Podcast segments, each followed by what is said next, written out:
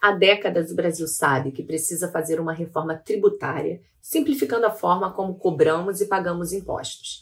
Parece que desta vez o projeto vai sair do papel. A mudança, que pode ser aprovada na Câmara ainda em julho, vai começar pela reforma do consumo. Cinco impostos serão transformados em dois. Os tributos federais, PIS, COFINS e IPI, virarão a Contribuição sobre Bens e Serviços, a CBS. Já o ICMS e o ISS dos governos estaduais e municipais serão unificados no Imposto sobre Bens e Serviços, o IBS. Essa é só a primeira etapa da reforma, que depois será seguida por mudanças na tributação da renda e da folha de pagamentos.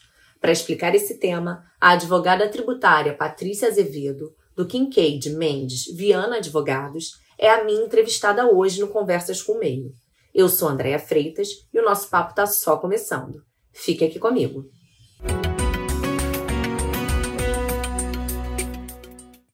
Patrícia, o Brasil tem o sistema tributário mais complexo do mundo, talvez o mais oneroso também, né? Como é que a reforma ela muda esse cenário?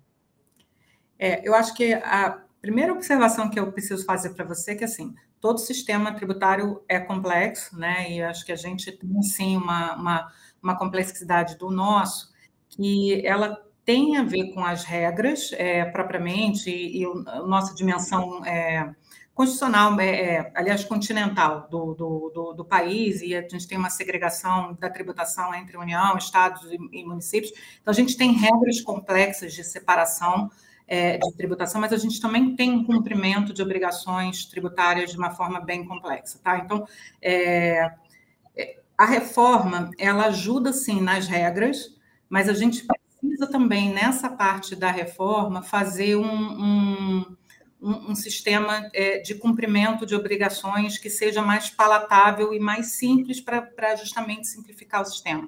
Eu acho que ela é fundamental, tá? Eu acho que, na verdade, o sistema, do jeito que ele está, ninguém mais se beneficia. Eu acho que a gente tem um sistema com regras muito complexas e com muita disputa e que ele está muito caro para o empresariado, de uma, de uma certa paga muito tributo e, e, e, considera que ele realmente está estrangulado pela, pela própria tributação, ele não beneficia a, tributa, a, a população, porque no fim das contas aquilo acaba sendo passado para o próprio bem do que é consumido, ou, ou serviço, ou, direito, seja lá o que for, e ele também não é bom para o fisco, né? que, ou para o Estado, que também não arrecada, e, e existe muito litígio, um contencioso muito é, grande sobre isso.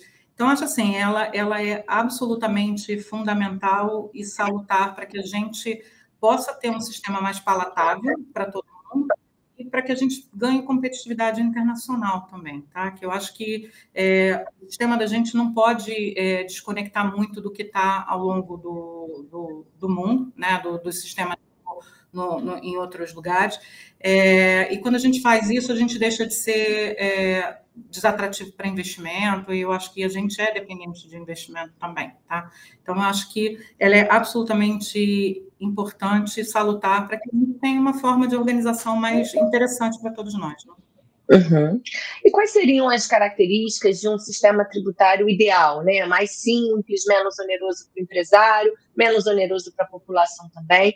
Do que, que a gente está falando? O que, que a gente precisa para chegar aí nesse cenário mais, mais adequado? É, eu acho que é interessante e que, na verdade, a gente já tem isso previsto em Constituição, tá? Na, na minha, na, no meu ponto de vista, o que a gente precisa? De previsibilidade, e porque é, pagar tributo, ele é, ele é uma função é, social até, eu acho que, que é, é, é necessário, o Estado depende do pagamento, mas assim, o quanto, o montante, a previsibilidade de, do quanto vai ser pago, eu acho que isso é é absolutamente importante. É importante que o sistema seja justo, é, e aí isso leva em consideração já princípios que existem, que é capacidade contributiva e isonomia.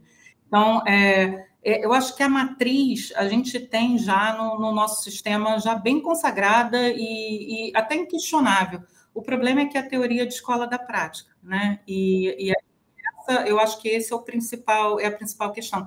Como, como trazer essa capacidade contributiva de uma. E aí, vamos lá, para traduzir uma linguagem mais, mais é, palatável, capacidade contributiva não é, é pagar mais, é pagar é, quem tem capacidade de contribuir, que contribua mais, não é tratar todo mundo igual, é, mas e você tem que tratar é, igualdades é, contribuintes que estejam em condições semelhantes, tá? Então, necessariamente, é, por exemplo, tributar um empresariado numa, numa, numa atividade que seja educação ou numa atividade que seja um investimento em, em, em, novas tecnologias ou que seja algo que precisa ser desenvolvido, significa ser melhor, né? Eu acho que isso tem que levar em consideração o sistema, o sistema como um todo. Então, é, é como fazer essa distribuição justa, eu acho que essa é, é a grande questão do, do sistema da gente. Né? Mas hoje, por exemplo, né, eu sei que essa primeira etapa, é, essa primeira etapa da reforma vai focar no consumo, né? É, mas depois tem toda uma discussão, tem até essa. A, a, está atrelada a essa primeira etapa, depois a discussão da reforma da renda e também da folha de pagamento. Né? Mas hoje, por exemplo, o trabalhador que tem carteira assinada pode pagar até 27,5, não é isso? Exato. Já o que tem, que muitas vezes está na condição de PJ ou de MEI, tem uma tributação muito menor, né? Então, quando você fala nessa é, nessa igualdade, nessa justiça. Você está falando disso também, Patrícia? Ou é mais no, no, sentido de consumo, porque hoje acaba que a gente vai pagando um monte de tributo que vai ficando tudo junto, né? Um é. sobre o outro, e a gente acaba tendo uma carga tributária altíssima também em relação ao consumo. Me explica um pouquinho melhor essa questão dessa igualdade, dessa justiça. Claro, é, eu acho que isso aplica para todos eles, tá? E aí, quando a gente fala. Vamos começar pelo consumo, que eu acho que fica mais mais simples, que é o que está na mesa, tá? E depois a gente vai para a renda.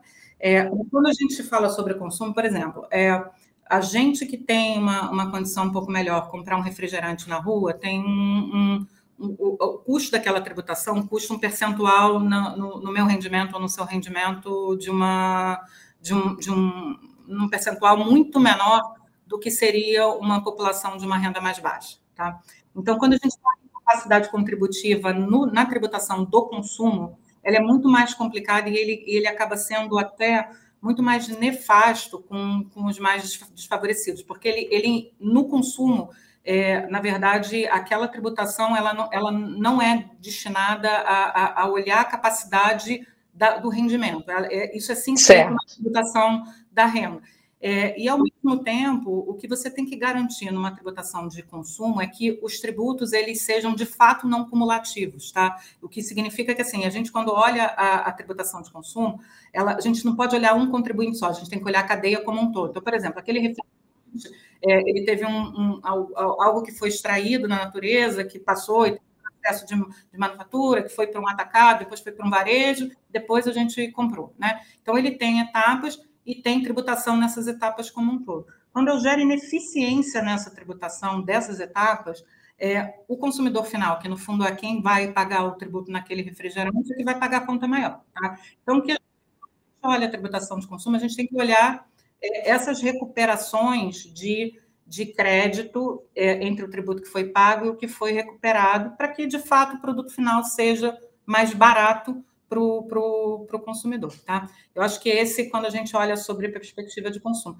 Quando a gente olha de renda, aí é uma, é uma outra história, que aí tem a ver, sim, com o que você falou, né? E aí, sim, é, ele não vai estar muito nessa, nessa proposta de reforma que está sendo discutida atualmente, né? A gente, como você bem falou, a gente está focando primeiro no consumo, justamente para fazer com que na cadeia essa essa não cumulatividade ela seja mais inteligente, tá? E a gente tem no Brasil um sistema muito complexo quando fala dessa não cumulatividade, porque é, a gente tem na verdade quatro tributos não cumulativos, não, cumulativos hoje em dia, que é o IPI, o, o IPI que é produto é, industrializado, o ICMS, que é qualquer bem comercializado ou importado, e PIS e COFINS, que é na, na receita e cada um tem a sua própria regra de crédito, de tomada de crédito, tá? Então, tem ineficiência e muita discussão nessa tomada de crédito, é, e aí quando você entra com incentivos ou com, com, com tratamentos diferenciados, você tem que garantir que isso continue, e nem sempre isso acontece, entendeu? Então, a simplificação desse sistema, é, e aí a gente está falando de é, fazer cálculos mais simples, que é o que ele chama do cálculo por fora, né? Eu, eu, sei o preço do serviço, sei quanto é o imposto por fora. Hoje em dia é tudo por dentro. Então, você, quando refrigerante não sabe quanto de imposto tem lá dentro. Né? Quando você vai comprar lá fora é, alguma coisa, você sabe que você compra um bem e você paga um tanto de IVA, né? que é o equivalente ao IVA. Então, é, quando a gente está falando de, de manutenção de princípio, pelo menos ao meu ver, nessa tributação de consumo, a gente está falando da cadeia como um todo e fazer ela ser mais fluida e, e menos ineficiente. Uhum. Faz um tempo que quando a gente faz uma compra, a gente recebe ali, né? É, na notinha vem o total de imposto, ou pelo menos a, a, aproximadamente o quanto está sendo cobrado. E realmente é, é um valor que assusta, né? Quando Sim. você olha e vê que aquele percentual é só relativo ao imposto, realmente é, acaba assustando. Mas diz uma coisa, Patrícia, há 40 anos mais ou menos que a gente vem aí né, reconhecendo a necessidade dessa reforma, de que a gente precisa simplificar o nosso sistema tributário. Né? Por que fazer isso agora? Né, as condições são ideais para que essa mudança venha nesse momento, é o governo que está empenhado, há possibilidade, né, há apoio político para isso. Por que de fazer nesse momento?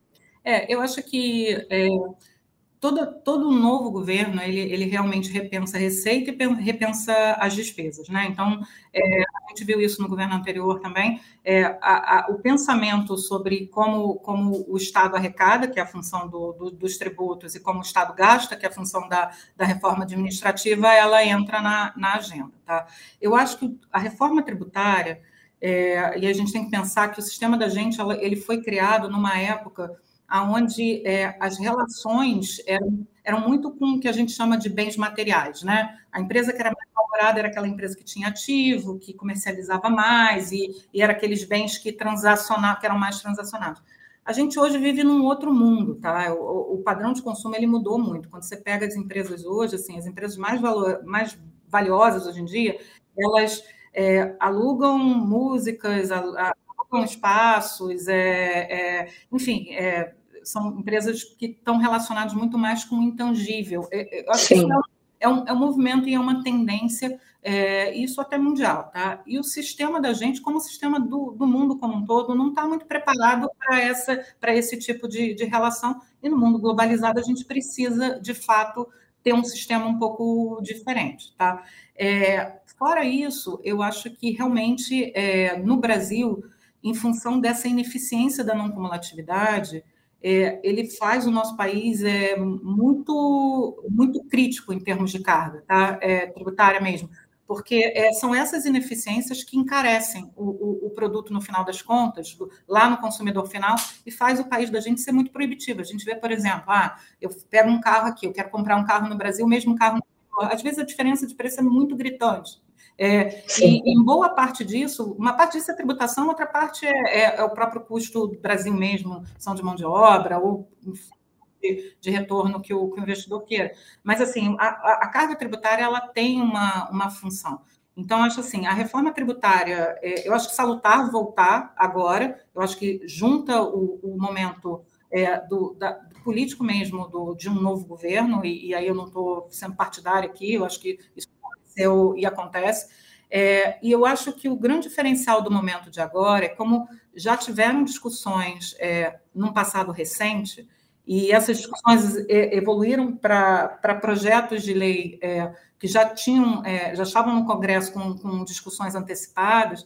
É, montar o que seria uma reforma de consumo é diferente no cenário atual do que foi no, no passado. Então, eu acho que inteligentemente estão se buscando essa, essa, o que foi feito, montando um substitutivo que combina, é, não é ideal, tá? mas é o, é o possível, dentro das discussões que já estão encaminhadas, para ter um texto base para discussões. Tá? Eu acho que eu, eu vejo como um, um texto inicial mais básico, propositivo, para a discussão realmente começar a acontecer, é, seja na seara política, seja na seara é, com os empresariados, com a população, e aí eu acho que é onde precisa ter esse debate, essa contribuição é, do que seja do, do, do, do de quem está interessado na, na reforma para construir o que melhor a gente conseguir. Né? Uhum. É, o relator do projeto na Câmara, né, o deputado Agnaldo Ribeiro, ele apresentou esse texto base no último dia 22 de junho, né? É, esse texto ele traz mudanças em relação aos textos anteriores das PECs 45 e da PEC 110 também, que já tinham toda essa discussão aí da que já eram voltadas à, à questão da reforma tributária. Né? Mas o que, que, mudou nesse texto, Patrícia? É, tem pontos positivos com essas mudanças, pontos negativos? Qual é a sua avaliação sobre essa versão que foi apresentada aí no dia 22? É, eu, eu, eu vejo com bons olhos, eu acho que ele combinou o, os dois projetos, eu acho que a grande diferença do, da PEC 45 e da PEC 110, as duas tratavam da, dessa reforma sobre consumo mesmo, né? E a diferença mais gritante delas era justamente se a gente teria um IVA só, um, ou se a gente teria um, vários, um IVA para cada ente federado, tá? E eu acho que essa discussão de para quem arrecada, porque quando a gente lida com tributação, a gente tem que entender que também tem a relação é, entre a União, os estados e os municípios, né? E, e, e a, a, questão da arrecadação, que não é muito problema do contribuinte em si, é, de, de, quem está pagando propriamente dito, mas de, de do governo que está arrecadando. É, e tentar consertar o sistema político com a reforma é algo impossível. Então, acho que a, a solução do IVA dual ela acaba sendo positiva, tá? Eu acho possibilidade que a gente tem hoje. É, o que esse texto traz é, é, o que a gente chama do texto constitucional, né, a matriz do, do, tributo, que são aquela regra extremamente básica, mas ela não é a regra que cria ele, tá? A gente ainda precisa ter complementar que criaria esses tributos e que implementaria e que traria as condições efetivamente do tributo para que a gente tecnicamente avaliasse se é justo ou não é justo. Mas assim, se é olhar a matriz constitucional, parece interessante, tá? Obviamente tem, tem pontos para críticas, tem pontos que Sim. é onde os setores vão começar agora a trazer as questões dele, mas como texto base, ele está muito interessante no sentido que ele, que ele, ele combina a necessidade da reforma, da possibilidade da reforma pela, pela perspectiva do contribuinte e do poder público. É, esse IVA dual, muito embora tenha aquele, o, o, o lá, o, o o fundo, é, na verdade não é o fundo, não, é o, o, conselho. Conselho, é. O conselho que vai reger é mais um, um, ente ali, tem algumas críticas ali sobre mais um ente, mas, enfim, ele, ele acaba tendo uma lógica inteligente. É assim, do que eu vejo do, do, de ponto positivo, eu acho que, assim, essa parte do cálculo por fora, que é o que a gente chama do, do cálculo mais transparente por fora, é, que não tem aquela do tributo sobre tributo, e que é a tendência hoje em dia das, das discussões judiciais e, e, e, do contencioso também, uma delas, né? É, é eu acho que isso, de uma certa forma, está é, tá, tá previsto. E, e, parece, e aí também dependeria dessa regra da, da regra da lei para saber dessa atividade, mas parece algo mais interessante mesmo do que o sistema que a gente tem atualmente. Então, assim, eu vejo como um bom ponto de partida, tá? Se você me perguntar, vejo como um bom ponto de partida, não como um texto final, mas eu acho que o bom sistema nasce justamente desse diálogo que, que a tendência é acontecer até no, no próprio Senado, tá? Uhum. Uma perspectiva assim bem didática de quem não entende de tributação, né? Quando a gente fala desse IVA dual, a lógica seria ter um percentual e esse, uma parte dele iria para o que hoje são os impostos federais e a outra parte iria para o que são os impostos municipais e estaduais, né? Que seriam é, PIS, PIS, COFINS e IPIs, IPI na contribuição sobre bens e serviços, ICMS e ISS ficaria no imposto sobre bens e serviços, não é isso? Aí é, é, é mais ou menos essa lógica, pegar o percentual que está se discutindo mais ou menos em 25%, né? E dividir isso, uma parte fica com, com a União e o restante com estados e municípios, Patrícia? É. Eu acho que o princípio é esse, a equalização das alíquotas é que eu, a gente ainda não sabe, tá? Eu acho que talvez estimativa, tem um número redondos, mas o, a, a, lógica é um pouco essa mesmo. O que, que o que, que acontece?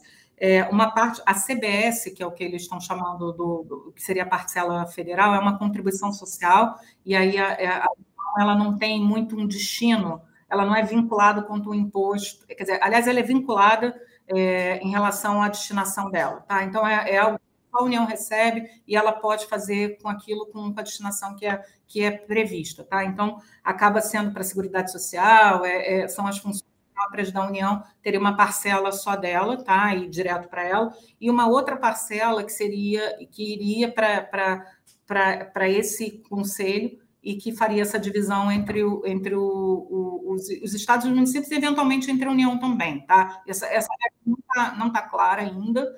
Eu acho que isso também tem a ver com, também com a outra mudança significativa disso, que é a questão do, do da, da, da, da, mudança entre a tributação na origem para a tributação no destino. Isso muda a perspectiva dos estados, dos municípios e da União é, quem arrecada em que, em que quantidade. Então, acho assim, é, ele combinou um sistema onde é possível lidar com essas duas questões é, ao mesmo tempo, sem que o contribuinte tenha muito a ver com isso, tá? Ele, ele vai pagar, na verdade, da perspectiva do contribuinte, sim, ele vai pagar um IBS, que é um imposto para esse conselho, tá? Ou para quem esse conselho mandar, e vai pagar uma CBS, exatamente base, mesmo critério de cálculo para a União, como se fossem duas, duas guias de um, de um, mesmo pagamento, tá? E aí é um pagamento que eles vão fazer entre os entes federados. E esse, esse, é, esse percentual seria um percentual único, diferente do que acontece hoje. Hoje, dependendo do serviço, dependendo do, dependendo do produto, o percentual vai variando até em função dessa questão toda aí da cadeia, como você explicou. É isso ou não? Não, e aí, nessa, nesse novo modelo, pagaria-se um, um, percentual único, é, que aí depois é dividido, enfim, entre esses dois, essas duas, né, a União, Estados e municípios. É, é isso ou não? É, o que, que, o, o que, que a regra prevê, que aí a gente está na regra da Constituição, ela não detalha muito, como ela não faz, quem vai detalhar isso é a, é a lei complementar. Então, para te responder, a gente ainda não sabe, tá?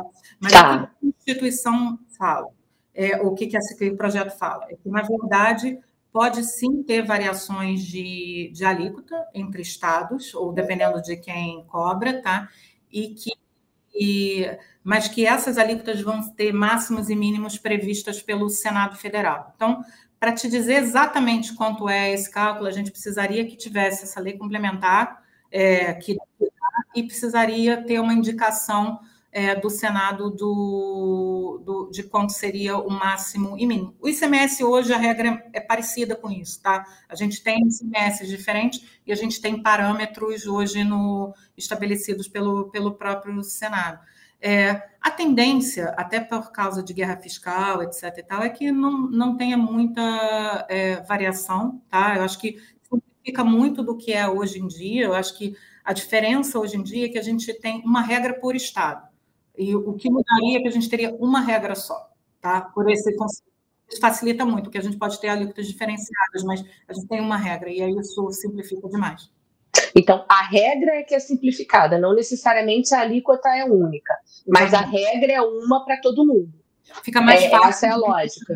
É, e fica muito mais fácil de você saber se a alíquota é diferenciada é, uhum. mais transparente no, no, no, no, sistema e talvez mais lógica no sistema. Aí é a função do conselho, né? De, de como balizar isso, e aí tem que ver se essa quem vai estabelecer essa regra é. O máximo e mínimo é o, é o conselho, mas aí tem que ver o que a lei complementar vai trazer, né? Se o, se o conselho vai poder mexer na, na, na, na alíquota ou se essa alíquota vai ser uma prerrogativa do, do da legislação, né? Do, do, do legislador. Então, é, eu acho que não é possível, com um texto do jeito que está, te dizer é, mais, com mais detalhes do que isso que eu te falei. Patrícia, diz uma coisa: essa proposta ela é inspirada assim nos modelos internacionais. A gente vai se aproximar mais do que é feito, né, da forma como a tributação é feita sobre o consumo é, na Europa, nos Estados Unidos. Explica um pouquinho essa questão, por favor. É, eu, eu acho que sim, em termos de metodologia, né? Eu acho que o que o está se buscando é se aproximar do que é, é aplicado na, no, do IVA lá, no, tanto no, no, na Europa quanto nos Estados Unidos, onde você tem uma tributação do consumo, um cálculo por fora, e aonde você, onde você compra um, um, um bem, um serviço, e está ali muito claro quanto é o preço do, do, do bem e quanto é a tributação incremental sobre o, sobre próprio consumo, em termos de metodologia, mas em termos de valores não dá para saber ainda, né? E o que, porque na verdade o que está nesse projeto é a, é a matriz constitucional, onde ele, ele traz a previsão do, do próprio tributo, mas ele diz que é, é, o, o, tributo precisa ser criado por lei, é, por lei complementar, então a gente ainda antecipa que tem que ter uma, um, uma lei complementar estabelecendo a, a, a, as regras, e, e também a fixação das alíquotas pelo, pelo próprio Senado. Tá? Então, é, é possível sim que tenha alíquotas variáveis, acho que a gente já chegou a falar disso, é, em relação a, a, a, estados, mas assim, a regra fica, fica única e o, o sistema, em termos de metodologia, aparece. Em termos de arrecadação, é, a gente não sabe ainda, não, não tem esses dados para serem é, colocados. É, eu acho que assim, é, com uma base inicial parece boa, é, se comparada ao que a gente tem atualmente, somente uma base para discussão. Obviamente não é livre de, de crítica, tá? E, e aí tem, é, é, principalmente em função da, do, de especificidades de setores, é possível que eles tragam é, quais são as questões. E, exemplo, por exemplo, prestador de serviço, que é, o, o, projeto ele sim assegurou a, a prestadores de serviços que estejam simples o regime diferenciado, mas prestadores de serviços maiores que estão em presumido ou no, ou no lucro real, eles precisam, eles na verdade vão estar nessa, nessa nova sistemática, é, e aí se a, gente, se a gente não sabe qual é o balizamento de, de, dessa alíquota, hoje em dia eles são tributados no máximo a 5%, então é, se a gente imaginar que, que a alíquota possa se aproximar mais do, do que é o, o, o ICMS, que está numa faixa de 18, é possível que tenha uma carga incremental se a gente considera só ele isolado, né? Note que ele precisa ser considerado na cadeia, mas ele às vezes não tem muitos insumos que possam ser compensados. Então, é assim, é possível que é, tenha que se pensar sobre essa, e principalmente sobre a, a lógica da, da, da, cadeia como um todo. É, eu acho um bom texto base para começar a discussão, mas para você é, ter efetivamente o que vai acontecer, precisa sim do, do que seria esse texto da lei complementar e do que seria esse balizamento das alíquotas do, do, do, Senado. Né? A gente viu ali alguns regimes ou algumas regras ou reduções de alíquotas para setores essenciais, né? educação, saúde, transporte público, e que é salutar que tem, eu acho que precisa realmente, é, e, e, se tem uma, uma, intenção clara de proteger esse, é, é, esse, esse, tipo de serviço, a previsão constitucional é, ela, é, ela traz uma, uma transparência da regra, eu acho que, que, que faz sentido. É, mas efetivamente o que vai acontecer, a gente precisa ver esse encaminhamento das discussões e que talvez sejam fiquem mais transparentes até no próprio Senado, que tem a representatividade dos estados como um todo, ele é mais igualitário nessa, né, nessa questão da, da, da federação, né, da, da, do equilíbrio da federação pela perspectiva da arrecadação. Então, é, é possível que nas discussões a gente saiba mais ou tenha mais balizamento sobre o que, é, é o que eles estão pensando. Né?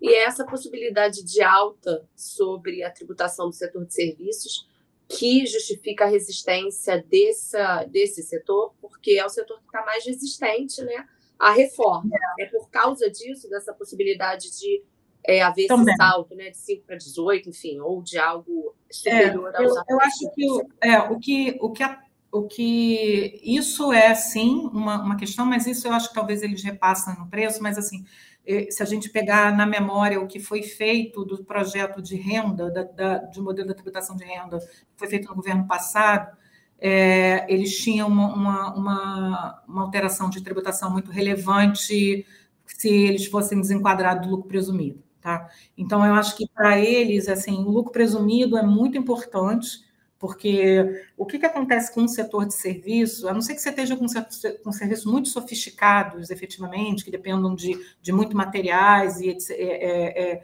é, e que você tenha insumos, sim, que possam ser creditáveis ou reduzidos de base de cálculo de, de imposto de renda, é, ele acaba ele mesmo tendo um, um, incremento de tributação muito grande. Tá? E aí você precisa que o seu cliente reconheça que aquilo de fato é aproveitável por, por ele, e que não necessariamente é, porque se ele está prestando serviço para um consumidor final, aquilo de fato é um incremento de, de carga. Então, acho que assim, a, a justificativa do, do, dos prestadores de serviço, da preocupação dos prestadores de serviço, eu acho legítima, principalmente por essa ausência de, de, de, de ainda de, de perspectiva em relação ao que seria pensado na reforma tributária da renda, tá? É, é principalmente combinado isso tudo. E aí, o que, que acontece também? É, você não cria incentivo para o pequeno crescer, tá? Porque se ele percebe que ele no simples fica muito melhor e, e ele crescer, ele vai ter um, um, um, custo de tributação muito maior, você também não permite que aquele setor cresça e, e, que o menor de fato possa é, de fato prosperar. Então, tem, ao meu ver, tem um, um fundamento, sim, ali no, na, na preocupação. E a reforma ela vai ter dois momentos, né? Primeiro, esse foco no consumo, depois vem a renda e a folha de pagamentos. Por que é necessário fazer isso nessas etapas, né? Por que não fazer tudo de uma só vez? Por que a gente teve que dividir essa discussão, Patrícia? Qual o ganho é. com isso, né? Eu, eu acho que, vamos lá, o consumo, eu acho que é mais consenso é, entre o, o empresariado e o governo de que é absolutamente necessário. Tá? E a gente realmente está muito discrepante do que do está no, no, no, mundo.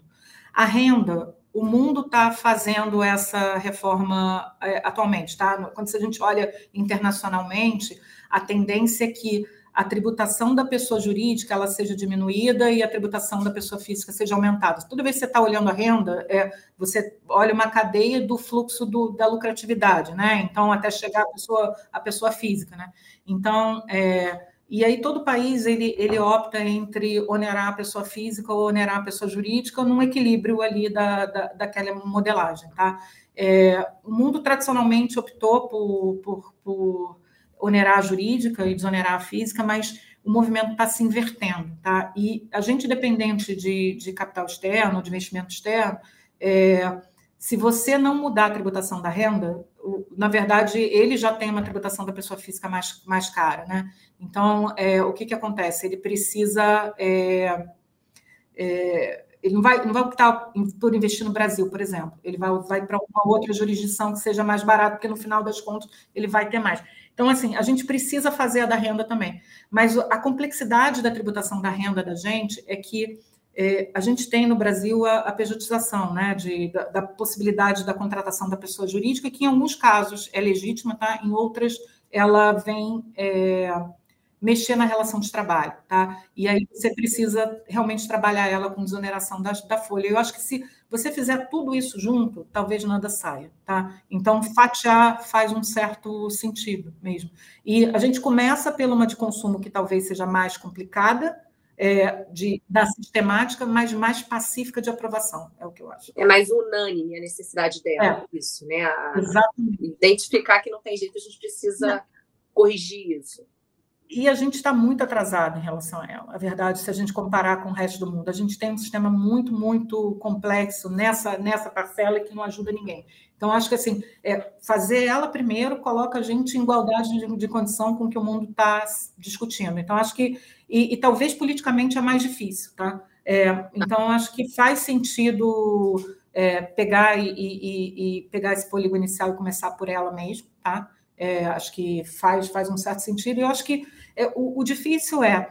E aí a gente deu um exemplo do prestador de serviço, né? Que, que fica resistente porque ele não sabe a outra regra. O difícil é exatamente isso. Esses setores ou, ou, ou esses contribuintes que têm essa condição, que vai, poxa, eu já vou ter um aumento de carga aqui para um aumento de carga lá, será que meu produto vai ser competitivo? Será que eu vou sobreviver? Será que. Né? E aí eu acho que é esse tipo de, de insegurança que, que gera. E, e, ao mesmo tempo, acho assim, tem que ouvir, tem que ouvir o, o pleito e ver se é possível é, equalizar, né? Em alguns momentos você quer sim onerar, mas aí faz com, com consciência, porque na etapa seguinte é, é, é desonerado, e aí é um, é um trabalho de educação e informação da cadeia como, como um todo e do, e do próprio contribuinte, porque senão fica todo mundo olhando para a própria sobrevivência e nada sai, né? Verdadeiramente. É, o percentual, os percentuais, né, a, a, faixa ali que vai ser cobrada, como você já explicou, isso só vai ser definido mais à frente, né? Uhum. É, hoje se fala mais ou menos uma projeção de 25%, né, para poder manter aí o mesmo, a mesma fatia que esses tributos representam no PIB. É, hoje, é, a gente qual é a tributação sobre o consumo? É mais do que esses 25? É menos do que esses 25? Como é que é? Dá para comparar para a gente ter uma ideia, Patrícia? É, eu acho que vamos pegar um modelo bem é, do, do, por exemplo, um comercializador que paga 18 de CMS e 9,25 de PIS e COFINS, tá? A gente e aí esse 9,25 tem crédito, então assim a alíquota efetiva dele não é 9,25, é um pouquinho menos, né? É, eu acho que 25 está um pouco do, do modelo que a gente tem hoje, sim, tá? É, e o que eu acho que talvez ficou na, na, forma de implementação, se a gente olhar como, como eles divulgaram seriam implementados, de fazer a CBS com 1% no primeiro ano, eu acho que é, é justamente um modelo de teste é, e eles fizeram isso, por exemplo, com PIS e COFINS, quando eles mudaram a regra para não cumulativo. Começa fazendo um período de teste para ter, porque assim você faz o, você faz os cálculos e aí por melhor que seja, eu não sou economista que faria isso, tá? Mas assim, quando quando fala no, no nos 25, eu acho que está perto do que seria uma alíquota máxima, mas está longe do que seria uma alíquota de serviço que a gente estaria falando de 9,25 mais é, 5. A gente está falando de 14 tá? para o prestador de serviço. Então, aí é, é, daí a discrepância e daí o pleito deles, entendeu? Então, você fala para um comerciante ou para um, um industrial, ah, está mais ou menos em linha com o que ele, com que ele paga de carne, considerando que ele tem mais crédito. Agora, para um prestador de serviço, depende da, da habilidade dele de, de ter crédito. Você vai dar crédito sobre folha de pagamento, principalmente, entendeu? E que não é uma questão muito comum. Então, é, é eu acho que depende do olhar que você está colocando, e aí eu acho que depende da modelagem é, maior, né? E esse teste que você mencionou é o que ocorreria ao longo desse período de transição, né? Em que você ia ter um tributo ainda sendo cobrado, entra o outro, aí diminui um, vai aumentando o outro. É, é essa lógica para a gente chegar em algum momento, que aí seria ali entre 2026 e 2032, e ter efetivamente esse IVA sendo cobrado, né? Os dois impostos lá que formariam o IVA Isso. sendo cobrado. É essa a lógica? É, eu, eu, pelo que eu entendi aqui do que foi divulgado deles, é, é, é, de, é de, fato, ele, eles entram com um período de teste na CBS, né, que é o, é o imposto federal, é, depois ele começaria a cobrança do, do, do, federal e ele vai desonerando no mesmo percentual dos, dos, dos existentes. Então, na verdade, assim, para o contribuinte, ele vai ter que, durante oito anos ali, é, é, conciliar com dois sistemas, né? É, e aí também depende de como vai vir essas regras, mas o que eles estão fazendo é, de fato, eu tenho um sistema indo testando uma desoneração de um outro, até para é preciso assim, você tem a regra, mas depois você tem que montar todo como é que é a arrecadação, como é que é a divisão, assim, mudar um sistema não é não é fácil, uhum. né? Não é, um trabalho, não é um trabalho simples nem tão imediato. Então, assim, esses, esse, essa regra progressiva parece fazer sentido, sim, tá? E o mesmo é, serviria também para a questão que a gente, né, você mencionou ali mais cedo, rapidamente, a questão do destino e da origem, né? Que hoje é. É, há uma cobrança, é o ICMS? É o ICMS que é cobrado no, é. é. na origem e no destino, é isso? Isso, isso. É, é, na isso verdade, também assim, teria um tempo, né, para fazer essa é. mudança. É, é, e, e, isso envolve, isso envolve é, muita discussão, principalmente de onde está, de onde estão localizados, porque é, uma coisa é onde está o, o, o, o, contribuinte, né? Se ele é um prestador de serviço, se ele é um, um, um um comerciante na, naquele, naquele local, é, para ele arrecadar para um destino, às vezes é mais, é mais complicado na sistemática de hoje. Aí tem que ver como é que vai ser essa sistemática, e aí por isso do conselho também, do, do de, de como, justamente para esse problema não ser do, do próprio contribuinte, entendeu? Porque eu acho que assim, a origem e o destino acaba sendo mais uma.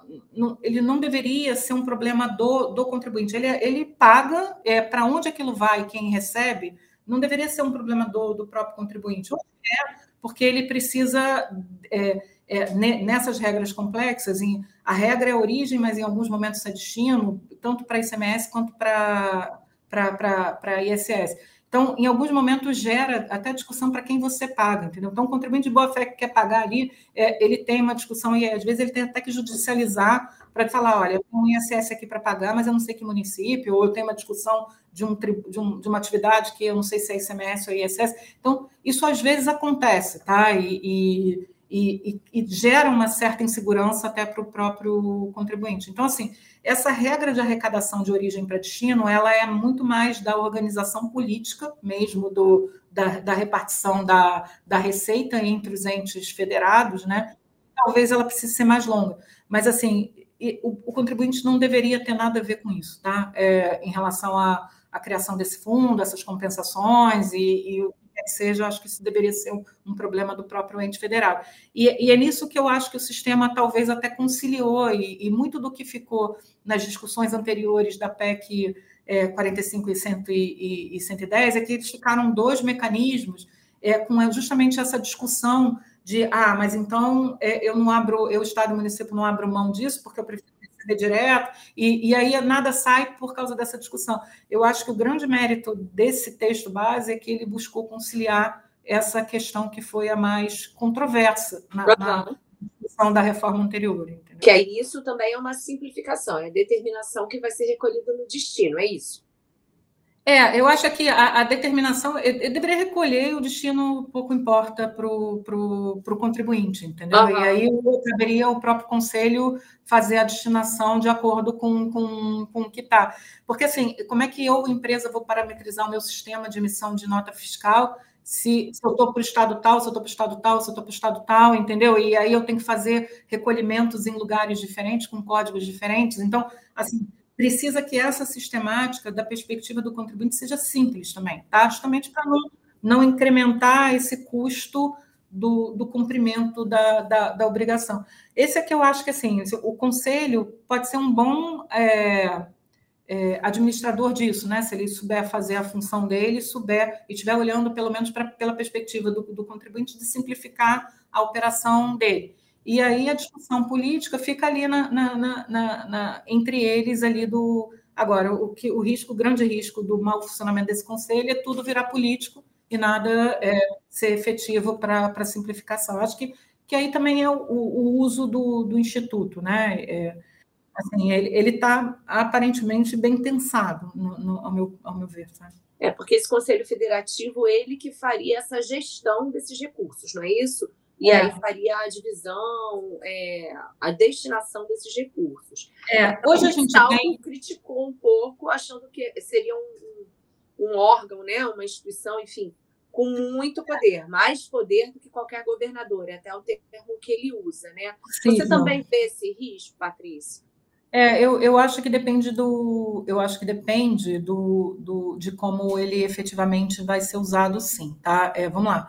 Hoje a gente tem no, no, no, sistema da gente o que a gente chama do CONFAS, tá? Como a gente tem várias regras de ICMS, a gente tem um CONFAS que, é, é, na verdade, principalmente na, na, parte de benefícios, quando um Estado vai, ele precisa estar aprovado por esse Conselho de Estados para que você não tenha uma regra unilateral e, não, e, e justamente coíba um pouco dessa, dessa guerra fiscal, tá? É, no passado, muito existia sem Confaz, eu acho que a gente teve um bom movimento no passado relativamente recente de uma de uma adequação desses benefícios, de uma, uma uniformização e uma transparência e uma adequação. Eu acho que nisso a gente deu um passo é, no, no, que seria essa, esse problema da guerra fiscal.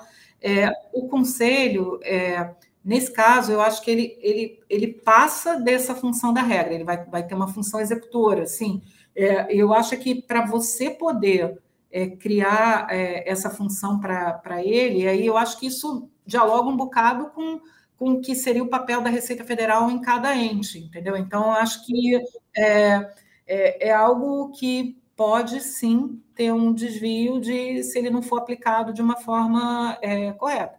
Agora, também você criar uma possibilidade, não dar a possibilidade do Estado cobrar, porque aí tudo bem, é, eu estou criando um, único, mas eu não tenho órgão para recolher, e aí você vai ser executada pelo, pela Secretaria de Estado de São Paulo, do Rio de Janeiro, de Minas Gerais, entendeu? Fica, eu acho que é, é um pouco difícil mesmo. Então, se você está querendo um mecanismo desse, talvez você tenha que ter um, um, um, conselho com esse poder mesmo, mas aí é, um, é o bom ou mau uso do, do poder, né? Acho que a gente teria que ter muita cautela ali na, na hora de. É, e aí, principalmente a legislação, de dar o, o, o, o que, que, poderia ser competência, o que, que não pode fazer, e, e, e justamente para que no mau uso não ingesse o sistema todo. Né? Tem que amarrar bem para evitar é. essa. É um grande desafio, de verdade. Eu acho que esse talvez seja o maior desafio. Mas talvez, em vez de inviabilizar a reforma pela lei, ficou numa função de um conselho, entendeu? Eu acho que talvez é, ficou uma coisa mais palatável e aí é, é o que, que o que, que esse conselho vai fazer, né? É, é, quem, quem, quem é, ele vai ter representante de cada estado, como é que vai ser essa, essa questão, né? E aí, eu acho que, no fundo, é, essa discussão da reforma acaba sendo muito rica nessa, nesse aspecto, e aí o Senado é o melhor lugar para que isso aconteça efetivamente. Aí, né? detalhamento, essas amarras viriam do Senado, depois da avaliação no próprio Senado. É, porque o, Senado tem a representatividade estadual mais equânime, né? E quando a gente fala na Câmara, ela não, ela é, é o sistema da gente, é, é, é feito para ser dessa forma. É, o, o, o, Senado ele traz o peso é, dos estados de forma equânime. Então, eu acho que eles acabam tendo a mesma quantidade de, de votos e, e, eu, e eu acho até um, um lugar interessante mesmo para isso ser decidido. Então, acho que, é, de fato precisa trazer mesmo as questões e que os estados que se sintam prejudicados mesmo, e, e realmente eu acho que é um, é um ponto para ter uma atenção e, e, tentar fazer direito, né? Que eu acho que não ter é pior do que isso, né? Ou então, a, a alternativa é você criar um IVA só, você vai ter que escolher alguém, essa alguém vai ser a União, um dos estados ou um município, provavelmente a União, e eles dependerem da União na repartição. É político da mesma forma, né? E aí o, o, é, o que acontece é que o Estado pelo menos tem uma, o, o Conselho pelo menos tem uma possibilidade deles terem representatividade. E haver uma discussão, enfim, né? De, é, exatamente. Equilibrado. O Haddad ele alertou né, sobre os riscos de concessões que depois é, elas sejam feitas para haver aprovação, mas que depois acabam acabem impedindo né, a execução de fato aí da reforma, né? É, no seu ponto de vista, Patrícia, quais são os pontos mais sensíveis aí do texto, né? Principalmente em relação a essa questão da votação, né? De ser aprovado ou não. O que, que tem aí de mais, mais tenso é. sentido?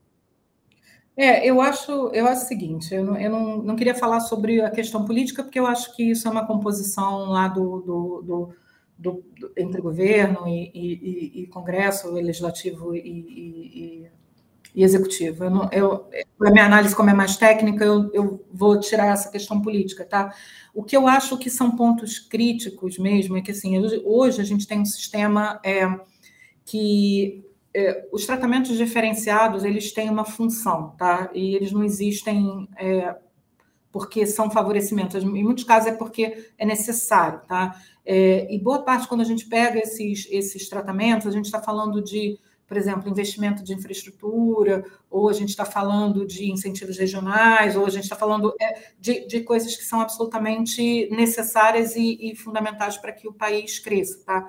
Então, eu acho que como lidar com isso, porque muito do que se tem falado da reforma é justamente eu vou acabar com isso como se isso fosse um privilégio, tá? Então, não necessariamente isso é um privilégio. Então, acho que separar um pouco do, do, do que é necessário e do que é considerado como privilégio, eu acho que esse é o, o grande desafio que, na minha visão, existe. E, assim, é, isso não é uma prerrogativa do nosso sistema, tá? Quando você vai para sistemas é, lá fora, por exemplo, é, ah, eu estou com uma atividade de infraestrutura, eu preciso de um bem de capital, quer dizer, um equipamento muito grande, que é muito caro e que vai ser utilizado durante um, um pedaço para uma obra. Tá? É, ele, ele normalmente costumou ou ser utilizado ou importado com, com benefício, é o que a gente chama de do CAPEX, tá? do, do, do investimento desincentivado.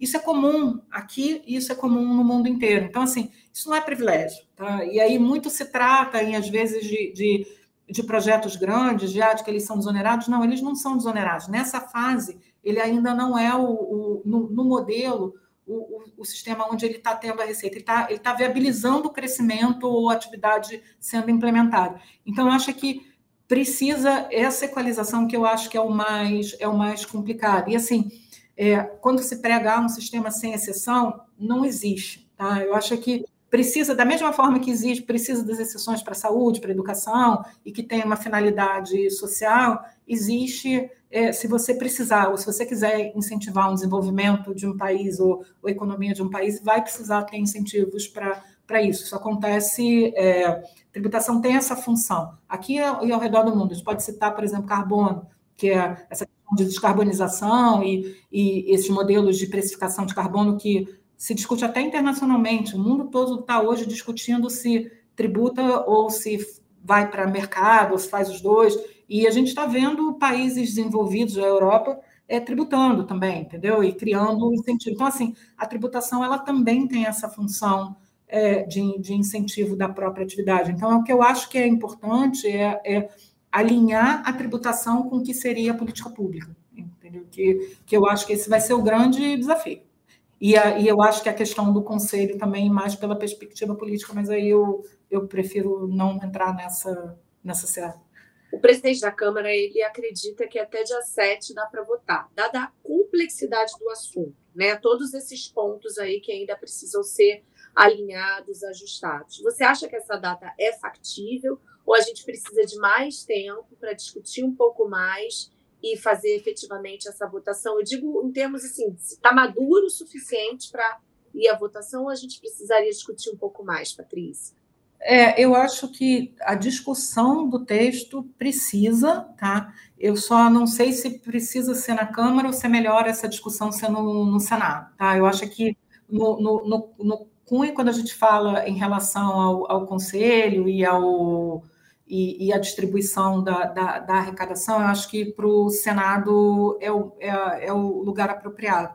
Agora, é, eu acho que o projeto da PEC 45 ele já passou pela tramitação da Câmara que precisava passar, ele entrou num substitutivo ali, meio como uma estratégia de, de aprovar. Então, eu acho assim, no, na sistemática, é até possível que, que, que aprove, é, agora, desde que com a consciência de que o Senado se abra esse, a essa discussão e a contribuição da, da, da, do, do, da população como um todo. Né? Eu acho que é, o, o, projeto precisa é, justamente de receber essas críticas, que é onde ele vai se tornar justo, efetivamente. Tá? E não é, eu acho que não é um, um desmérito dele, pelo contrário, ele está um bom projeto justamente para poder ser colocado à prova e ser aperfeiçoado. E aí é, é realmente poder fazer isso na Câmara, é, o que aconteceria é que atrasaria, né? Ele teria que voltar para as comissões, passar todo aquele negócio, ele provavelmente retardaria a reforma. Então, acho que, em termos de estratégia, o que eles fizeram é, é pegar um projeto mais avançado,